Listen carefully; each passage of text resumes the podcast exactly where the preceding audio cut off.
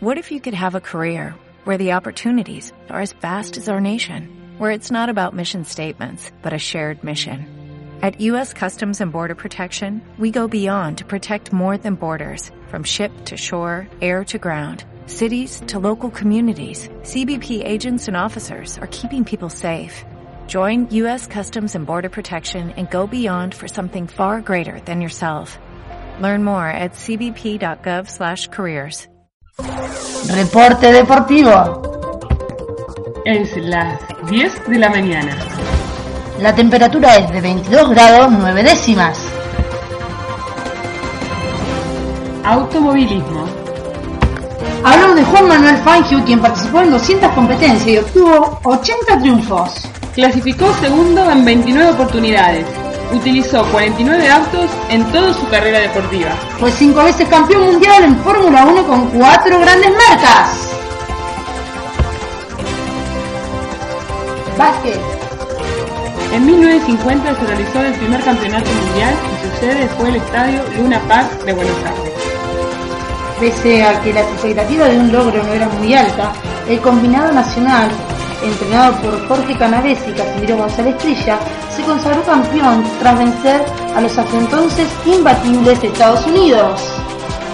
El resto de la década vio al seleccionado argentino campeón en el Panamericano de 1955 y en un importante cuarto lugar en los Olímpicos de Celtic 52. Boxeo. El primer profesional que saltó a la fama fue Luis Ángel Justo, un peso pesado que fue apodado como el toro salvaje de las Pampas. En la década del 50 surge la figura del mendocino Pascual Pérez, quien fue el primer boxeador argentino coronado campeón del mundo. Lo consiguió el 26 de noviembre de 1954 en Tokio, donde obtuvo la corona de la categoría mosca. A comienzos de los años 60, otro mendocino, Nicolino Loche, logró la corona de peso liviano y un apelativo que demostraba todas sus condiciones, el intocable. Los 70 dieron al más importante boxeador de la historia argentina, Carlos Monzón, quien conquistó el galardón de los medianos en 1969 ante Nino Benvenuti y lo retuvo en 14 defensas. Fútbol. En 1867 los hermanos Thomas y James Fong fundaron en Buenos Aires el Fútbol Club, donde lo practicaban con carácter amistoso y amateur. Trece años más tarde, un 20 de junio, se enfrentaron por primera vez dos equipos de acuerdo con las leyes que rigen su juego en el Buenos Aires Cricket. En 1891 se constituyó la AFA y organizó en nuestro país el primer torneo en el que intervinieron cuatro equipos y que obtuvo Saint Albin, quien se convirtió en el primer campeón del fútbol argentino. Rugby. Desde 1882 el deporte comenzó a practicarse en el Club Atlético de Rosario, considerado como la institución pionera del rugby en América Latina. En 1899 se funda la River Plate Rugby Union Championship, antecedente directo de la actual Unión Argentina de Rugby.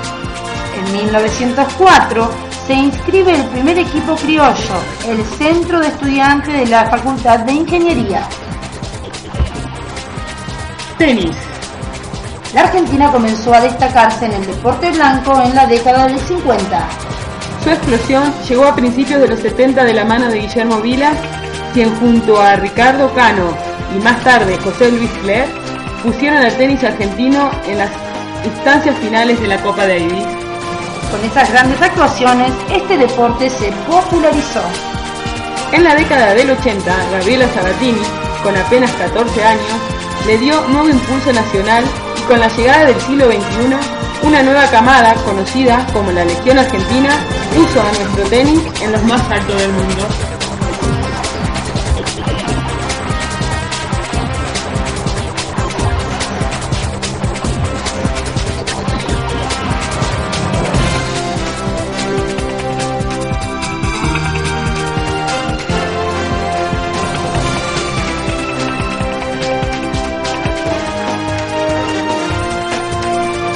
¿Te preocupas por tu familia? Entonces, ¿por qué darles solo huevos ordinarios cuando pueden disfrutar de lo mejor? Egglands Best, los únicos huevos con ese delicioso sabor fresco de granja, además de la mejor nutrición, como 6 veces más vitamina D, 10 veces más vitamina E y 25% menos de grasa saturada que los huevos regulares, además de muchos otros nutrientes importantes. Así que, dales los mejores huevos. Egglands Best, mejor sabor, mejor nutrición, mejores huevos.